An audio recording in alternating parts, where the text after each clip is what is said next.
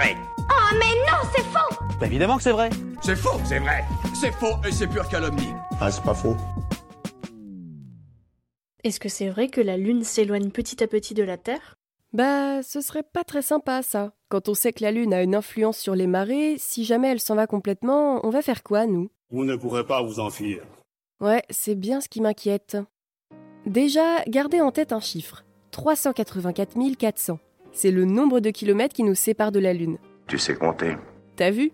En 1969, l'équipe de Neil Armstrong a parcouru toute cette distance pour poser son pied sur la surface lunaire. D'ailleurs, pour tout savoir sur cet événement, je vous renvoie à notre épisode de Science ou Fiction où nous avions décrypté le vrai du faux à propos de la rumeur selon laquelle l'homme ne serait jamais allé sur la Lune. Et c'est même vachement intéressant. Merci. Quoi qu'il en soit, pendant l'émission Apollo, cinq panneaux réfléchissants ont été installés sur le sol lunaire. Pourquoi me direz-vous? Eh bien, ils servaient à mesurer la distance Terre-Lune grâce à un système de laser. Ces panneaux réfléchissants sont faits de tout un réseau de petits blocs de verre destinés à concentrer la lumière et à la renvoyer dans la direction d'où ils viennent. Ingénieux ces bolguets. Ben oui, surtout que vous l'avez compris, grosso modo, il suffit d'envoyer un faisceau laser depuis la Terre en direction d'un de ces panneaux, de mesurer le temps qu'il lui faut pour faire l'aller-retour, et la distance qui nous sépare de l'astre est vite calculée.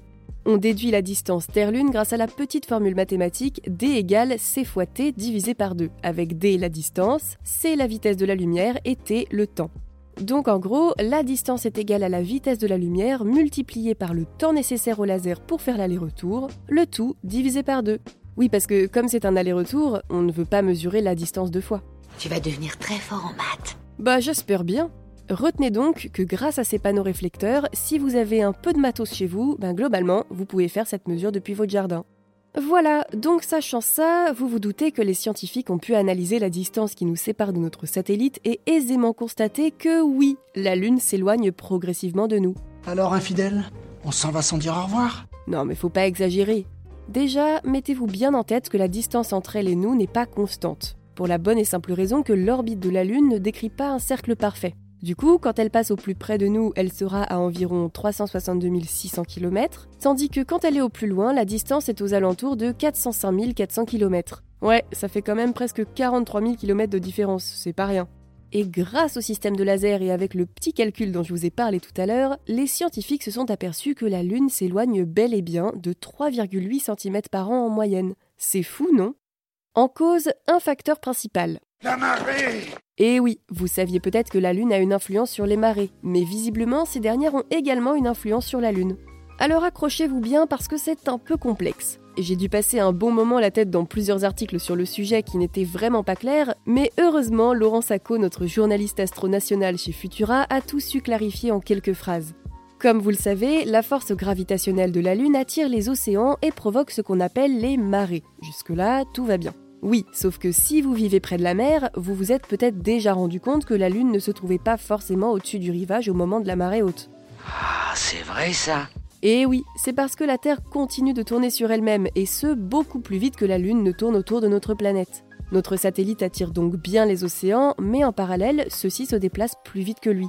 À cause de la force gravitationnelle terrestre, du fond des océans et de la répartition des continents, les masses d'eau à la surface de la Terre restent relativement en place et poursuivent leur course au devant de notre satellite. Et tant mieux d'ailleurs parce que si la Lune était assez forte pour déloger les océans, on aurait du mal à construire nos villes au sec. Bon, mais cette opposition de l'attraction terrestre et de l'attraction lunaire sur les océans n'est pas sans conséquences. Comme la Lune continue d'attirer les océans vers elle, elle crée une friction à la surface de la Terre qui, tenez-vous bien, fait décroître la vitesse de rotation de notre planète. Quoi? Vous avez bien entendu. Pour le dire plus schématiquement, en tirant sur les océans, la Lune ralentit la Terre. C'est fou, non? Mais ça ne s'arrête pas là, car figurez-vous qu'on ne ralentit pas le mouvement de la Terre comme ça, en un claquement de doigts en espérant qu'il ne va rien se passer. Ce phénomène revient à diminuer ce que l'on appelle son moment cinétique. Or, la physique nous apprend que la somme du moment cinétique de la rotation terrestre et celui de la rotation lunaire autour de la Terre est forcément constante. Résultat, si la vitesse de rotation de la Terre décroît, celle de la Lune autour de notre planète doit forcément augmenter. Et c'est exactement ce qui se passe. La Lune se met à tourner plus vite autour de notre planète bleue et cela se traduit par une orbite plus grande. Bref, la Lune s'éloigne bel et bien de la Terre d'environ 3,8 cm par an. C'est hallucinant quand même. hein. Je te le fais pas dire. Bon, mais une fois qu'on a vu tout ça, est-ce que l'éloignement de la Lune a vraiment un impact sur nous, terriens? Avec toutes ces forces qui entrent en jeu, c'est vrai qu'on pourrait se dire que si quelque chose réussit à expulser la Lune, bah on va pas faire long feu, nous. Je voulais vous prévenir d'un grand danger. Mais non, rassurez-vous, ça fait déjà des millions d'années que c'est comme ça. Donc si quelque chose avait dû se passer, ce serait certainement déjà arrivé. Mais c'est vrai que par contre, si on regarde précisément ce que ça implique, on voit déjà que nos journées rallongent d'environ 1,8 millisecondes chaque siècle. Bon, ça va, c'est pas grand chose. En gros, ça veut dire que dans 3,3 millions d'années, une journée durera 24 heures et 1 minute. Pas de quoi se mettre la rate au courbouillon.